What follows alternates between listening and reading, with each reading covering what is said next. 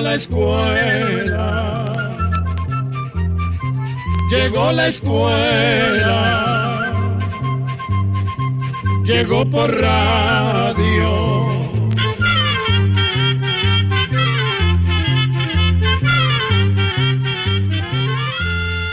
El Instituto Centroamericano de Extensión de la Cultura presenta su programa Oigamos la Respuesta.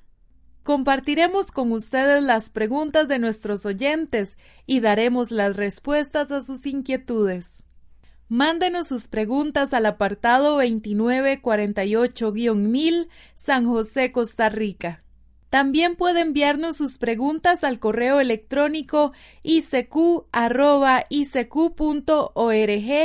o encuéntrenos en Facebook como Oigamos la Respuesta.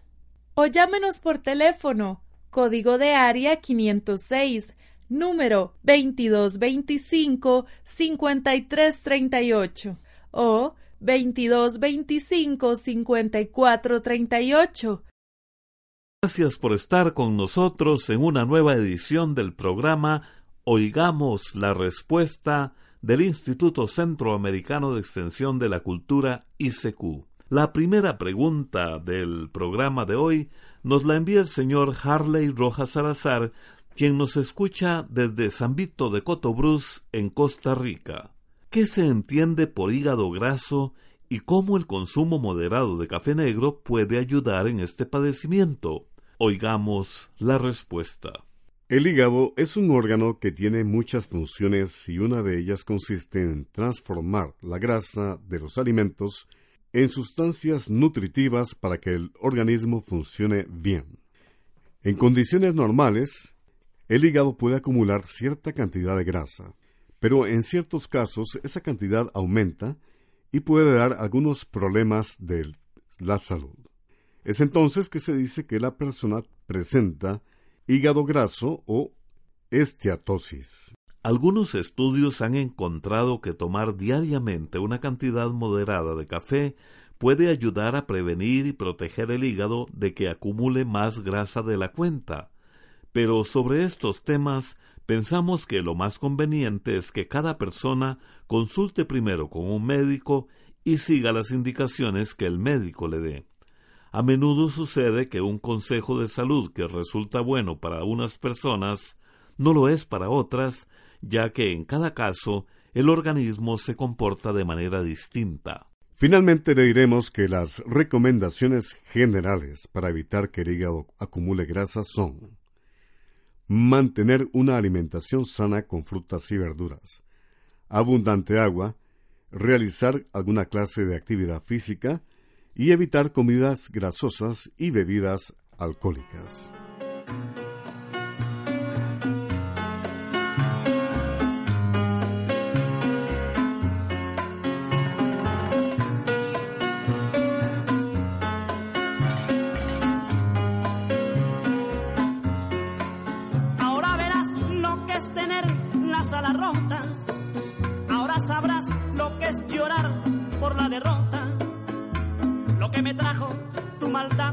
Tiene nombre, pero ha llegado sin piedad el contragolpe, porque hoy me dices que ya estás arrepentida, que hiciste mal, que soy el todo de tu vida, pero ya es tarde para cargos de conciencia y en el pecado llevarás la penitencia. Tenía que cansarme alguna vez cansarme de rogar todos los días, pero ahora soy feliz, ya no te quiero más, no busques mi perdón, vete de mí. Ahora verás lo que es tener la sala rota, ahora verás lo que es sufrir con la derrota. Lo que me trajo tu maldad no tiene nombre, pero ha llegado sin piedad el contragolpe.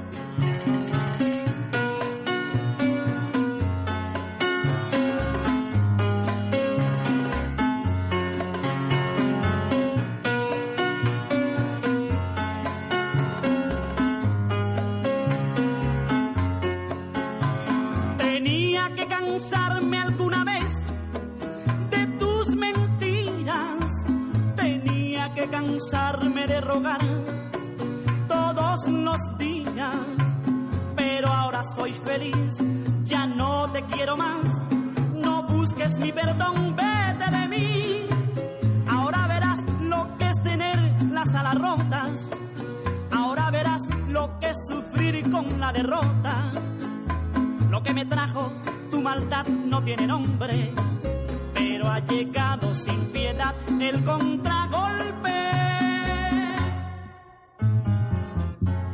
Y bien, mis amigos, luego de la pausa musical, regresamos al programa. Oigamos la respuesta y aquí está la consulta de el amigo oyente Rommel Araya Martínez, que nos llama por teléfono desde San José, Costa Rica, y nos consulta. ¿Quién fue el doctor Alt y cuál fue su legado intelectual? Escuchemos la respuesta. El llamado doctor Atl fue un escritor, pintor e investigador mexicano cuyo nombre verdadero era Gerardo Murillo Coronado. Murillo nació en Guadalajara, Jalisco, en 1875, es decir, hace 142 años. Estudió pintura en la Escuela de Bellas Artes y en la Academia de San Carlos de México. También realizó estudios de Derecho y Filosofía en Italia y en Francia. Desde joven, Murillo fue muy independiente, y su gusto por hacer las cosas de manera diferente y su espíritu revolucionario hicieron que algunos lo llamaran el provocador. Cuando regresó a México, el artista cambió su nombre por el de Alt, que en lengua nahuatl quiere decir agua. Los temas de las pinturas de el Dr. Alt fueron los paisajes de montañas y árboles que destacaban por la fuerza y movimiento que les daban. Además de un excelente escritor, Atl era un personaje inquieto que se interesaba por muchas otras cosas. Fue así como participó en la Revolución Mexicana, editando un periódico y reuniendo fondos para la causa revolucionaria.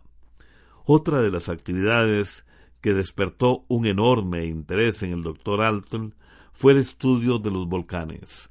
Esta afición lo hizo recorrer muchos lugares de México para observar de cerca la actividad de varios volcanes. En una de sus excursiones tuvo la oportunidad de ver la formación del volcán Paracutín en 1943. Esta experiencia le impresionó mucho y lo inspiró para hacer varias pinturas y dibujos que expuso en el Palacio de Bellas Artes de México. En una de sus expediciones, el doctor Adl sufrió un serio accidente en el que perdió una pierna, pero ni eso pudo detener su afición por los volcanes que continuó observando mediante vuelos en avioneta. Ver los paisajes desde lo alto también le sirvió de inspiración para hacer otra serie de pinturas a las que llamó aeropaisajes. Se dice que el problema respiratorio que ocasionó la muerte de Alt en 1964 pudo haber estado relacionado con la constante exposición a los gases de los volcanes durante tantos años. Continuamos en nuestro programa de hoy de Oigamos la Respuesta. ¿A qué se debe que los huracanes y tormentas tropicales solo se formen en el Océano Atlántico? Esta es la pregunta que nos hace el señor Luis Jorge Rodríguez desde la ciudad de Granada, en Nicaragua. Oigamos la respuesta. Comenzaremos diciendo que el nombre científico de los huracanes es ciclón tropical.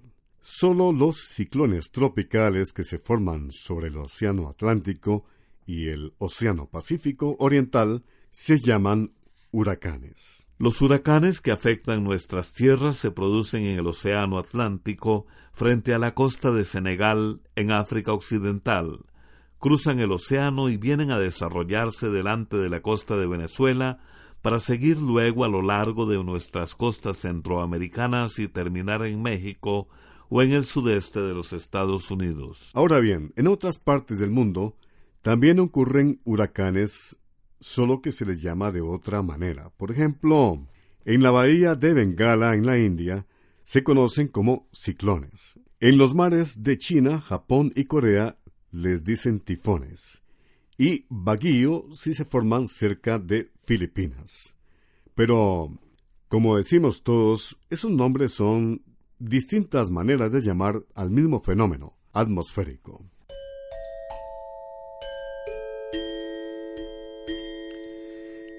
Le estamos transmitiendo el espacio, oigamos la respuesta, agradeciéndoles por supuesto su amable sintonía.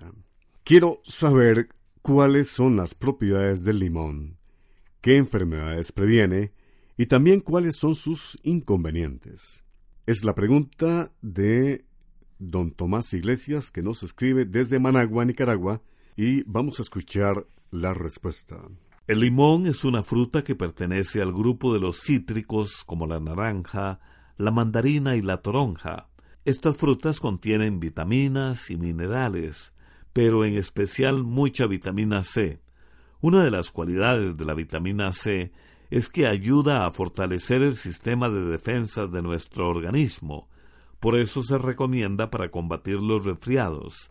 La vitamina C también ayuda a reparar tejidos, incluyendo heridas de la piel. Además de la vitamina C, el limón es rico en un mineral que se conoce como potasio. El potasio ayuda a mantener los nervios sanos y también hace que los músculos trabajen mejor y evita los calambres. Otra ventaja del limón es que ayuda a digerir las grasas. También es útil para tratar el dolor de garganta. Para aprovechar las propiedades del limón, lo mejor es tomarlo recién exprimido. Algunas personas recomiendan aplicar limón mezclado con agua para eliminar el acné y eczemas, pero el limón no debe ponerse en la piel si la persona se va a exponer al sol, ya que puede mancharse. Es mejor aplicarlo por la noche. Tampoco deben aplicarse limón en la piel las personas con piel muy seca muy sensible. Asimismo, es preferible que no tomen jugo de limón las personas que padecen de anemia, descalcificación, úlcera, acidez estomacal, artritis degenerativa, osteoporosis, estreñimiento crónico, prostatitis y uretritis. También beber mucho jugo de limón puede llegar a afectar el esmalte de los dientes.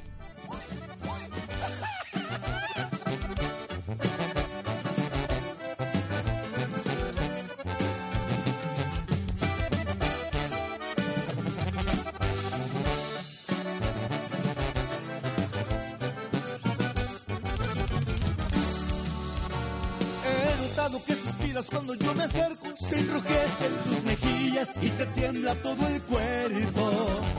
Tratas de disimularlo, pero no te sale. Con tu boca si me mientes, pero tus ojos no saben. Yo también me estoy muriendo por robarte un beso.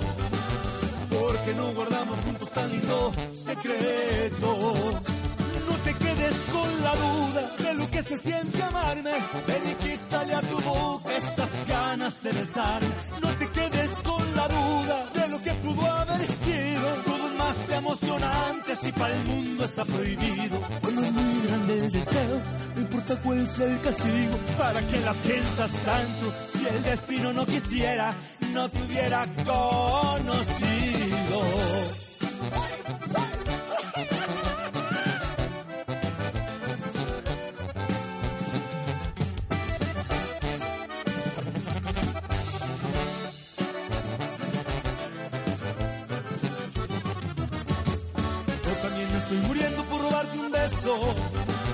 Porque no guardamos juntos tan lindo secreto. No te quedes con la duda de lo que se siente amarme. Ven y quítale a tu boca esas ganas de besar. No te quedes con la duda de lo que pudo haber sido. Todo es más emocionante si para el mundo está prohibido. Cuando es muy grande el deseo, importa cuál sea el castigo. ¿Para que la piensas tanto si el destino no quisiera? Con la duda de lo que se siente amarme. Ven y quítale a tu boca esas ganas de besarme. No te quedes con la duda de lo que pudo haber sido. Todo es más emocionante si para el mundo está prohibido. Cuando es muy grande el deseo, no importa cuál sea el castigo. ¿Para que la piensas tanto? Si el destino no quisiera, no te hubiera conocido. Continuamos en Oigamos la Respuesta. Muchas gracias por su amable atención y gracias también a esta emisora que nos permite comunicarnos con usted. El señor Miguel Ángel Salas Castro nos escribe desde San José, capital de Costa Rica, y nos hace estas consultas. El año pasado se cumplieron 500 años de la Reforma Protestante de Martín Lutero, pero he oído que antes de Lutero hubo otros reformadores. ¿Podrían hablarme de ellos? Martín Lutero tuvo un gran opositor llamado Zwinglio, que también es considerado uno de los reformadores. ¿Quién era Zwinglio? También quiero saber de otros reformadores como los llamados los anabaptistas. Oigamos la respuesta. Efectivamente, el pasado 2017 se cumplió 500 años de las famosas protestas que el sacerdote alemán Martín Lutero hizo contra la autoridad y el poder de la Iglesia Católica. Estas protestas dieron origen al movimiento llamado la Reforma, que permitió el nacimiento de la Iglesia protestante en Europa. Algunos historiadores opinan que este movimiento empezó a tomar fuerza desde muchos años antes debido a ciertos problemas que hubo en la Iglesia que llevaron incluso a que en algún momento gobernaran dos papas, uno en Roma y el otro en Francia. En aquella época, un teólogo y filósofo inglés llamado John Wycliffe dijo que era necesario establecer una iglesia cristiana renovada, separada de las prácticas de la Iglesia Católica de Roma. Luego surgieron otras figuras como Jan Hus en Checoslovaquia y unos seguidores de Pedro Valdó, un predicador que había vivido siglos antes en Europa y que ya había expresado ideas de reformar el cristianismo. Pero se considera que el acontecimiento central del movimiento de la Reforma Protestante fue la protesta que hizo Lutero con sus 95 tesis o propuestas. En este escrito, Martín Lutero habla contra la autoridad del Papa, el celibato, el culto a los santos y dogmas como el purgatorio. A partir de esta protesta de Lutero, ocurrida en 1517, tomaron fuerza los movimientos que querían un cambio en la Iglesia. Esos movimientos fueron dirigidos por pensadores como el francés Juan Calvino, el italiano Fausto Socino y el suizo Ulrico Zwinglio. Zwinglio estaba de acuerdo con Lutero en varios temas relacionados con la fe y la crítica a las autoridades de Roma, pero no pensaban igual en lo relacionado con la Santa Comunión. Por ejemplo, para Martín Lutero, el cuerpo de Cristo estaba presente en la Eucaristía, mientras que para Zwinglio, la presencia de Cristo era sólo espiritual. Zwinglio se dedicó a leer con profundidad el Nuevo Testamento y escribió una reforma con ideas como la oposición al celibato de los sacerdotes, la oposición al ayuno y a las imágenes en las iglesias. Las ideas de Zwinglio influyeron mucho en las creencias religiosas de Suiza. Otro movimiento surgido de la Reforma fue el de los anabaptistas. La palabra anabaptista viene del idioma griego y quiere decir bautizado de nuevo. Este movimiento de los anabaptistas salió de varios grupos que aparecieron en Alemania, Checoslovaquia y Suiza. Una de sus ideas principales era que el bautismo no tenía validez en niños, sino en adultos que al bautizarse confirmaban su fe en Cristo.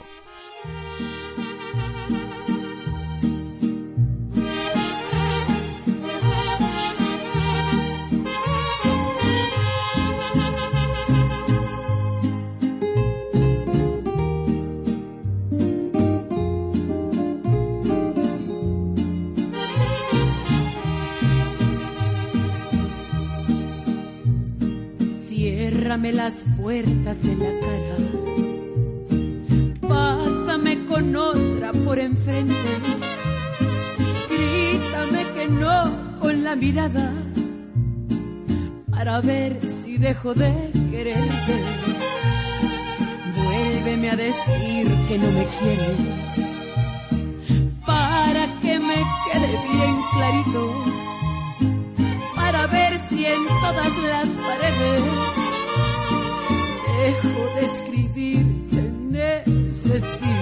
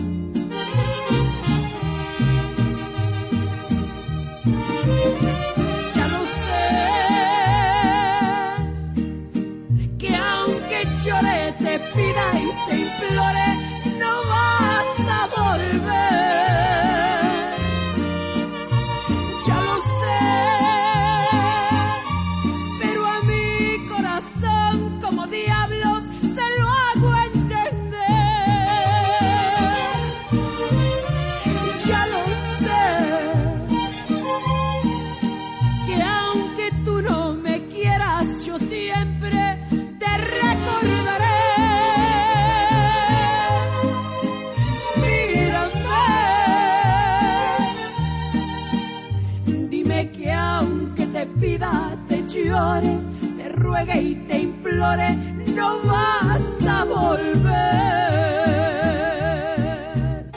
Continuamos acompañándoles con el programa Oigamos la Respuesta a través de este medio de comunicación. Quiero que me den información de un remedio para una niña de nueve años que le sale sangre en la nariz. Es la pregunta del señor Francisco Roberto Ortiz, quien desde Guatemala nos ha enviado su correo electrónico. Escuchemos la respuesta. Por lo general, los niños pueden sangrar por la nariz con alguna frecuencia por varias razones. Dentro de la nariz hay pequeñas venas que se pueden romper con facilidad. Eso puede ocurrir cuando los niños se meten los dedos o algún objeto, como por ejemplo un lápiz, dentro de alguno de los hoyitos de la nariz. También si se han dado un pequeño golpe en la nariz o si se suena en la nariz con mucha fuerza. Pero además, pueden sangrar por la nariz si han estado con gripe, con algún resfriado, o si han tenido una alergia que les haya causado muchos mocos. Eso es así porque el moqueo constante y la picazón pueden hacer pequeñas heridas dentro de la nariz y por eso sangran. Eso mismo puede suceder si los mocos se secan dentro de la nariz, por el humo de la cocina o por la humedad del ambiente. Otras veces el sangrado ocurre porque los niños han permanecido mucho tiempo al sol. Además, hay niños que de natural tienen esas venitas de la nariz más sensibles y entonces sangran con más facilidad. Para evitar esos sangrados puede pedir en la farmacia alguna crema para mantener húmedos los hoyitos internos de la nariz. También da buen resultado echarle unas dos gotitas de solución salina en la nariz unas tres veces al día. Esa solución salina también la consigue en las farmacias. Ahora bien, hay varias cosas que conviene hacer cuando a la niña se le viene la sangre por la nariz.